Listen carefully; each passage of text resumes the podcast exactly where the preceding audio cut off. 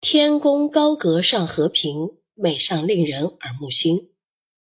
两千零三年四月五日，神舟五号载人飞船发射成功，航天员杨利伟成为中国飞天第一人。彼时，在云南省施甸县的高中校园里，一个叫桂海潮的孩子安安立志要成为一名航天员。后来，他以云南省理科最高分考入北京航空航天大学。二十年后，二零二三年五月三十日，桂海潮走过杨利伟走过的路，飞上杨利伟飞过的天，成为神舟十六号飞行乘组一员。少年智则国智，少年强则国强。从幼年爱折纸飞机的钱学森，到三十二岁成为中国第一代航天人的梁思礼，再到一辈子为中国造卫星的孙家栋，无不是小小年纪便立下探索太空、报效祖国的远大志向。航天梦要从娃娃抓起，而每个孩子心中大概都藏着一个遨游太空的梦。今年啊，国防工业出版社出版了一套面向少儿的科普读物。走进天宫科普丛书，读来令人振奋。该丛书共有三册，分别是《空间站的一天》《太空实验动植物篇》《天宫空间站奇趣体验篇》。神话传说中的天上一天，地下一年是真的吗？在太空中吃早餐能不能来个荷包蛋？航天员在太空中是如何上大号的？空间站的一天以一天时间为轴，生动展示了航天员在太空中的一天。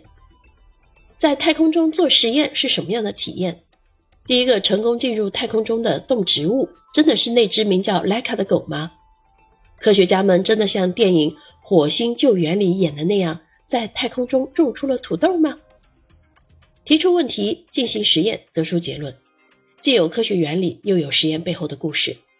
打开《太空实验动植物篇》，一切谜团自会解开。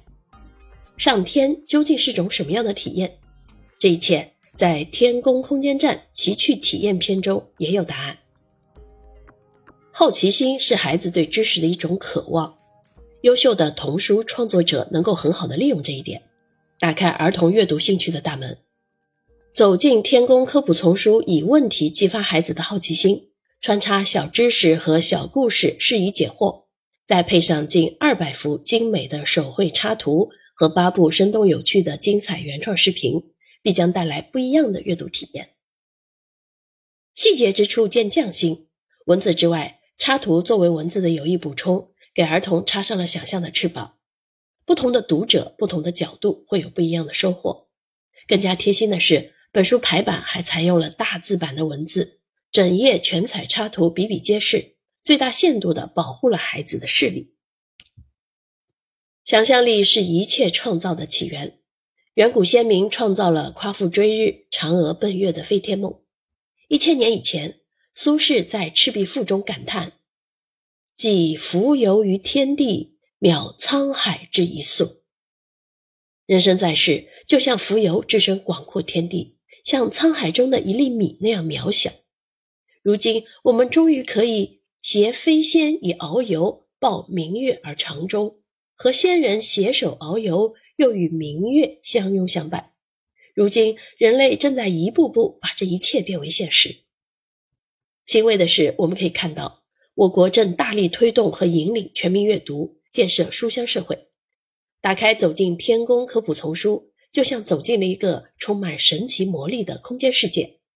低龄儿童可以由父母带着进行亲子阅读，青少年学生可以自主阅读。愿这套书可以吸引更多的年轻一代投身中国航天事业。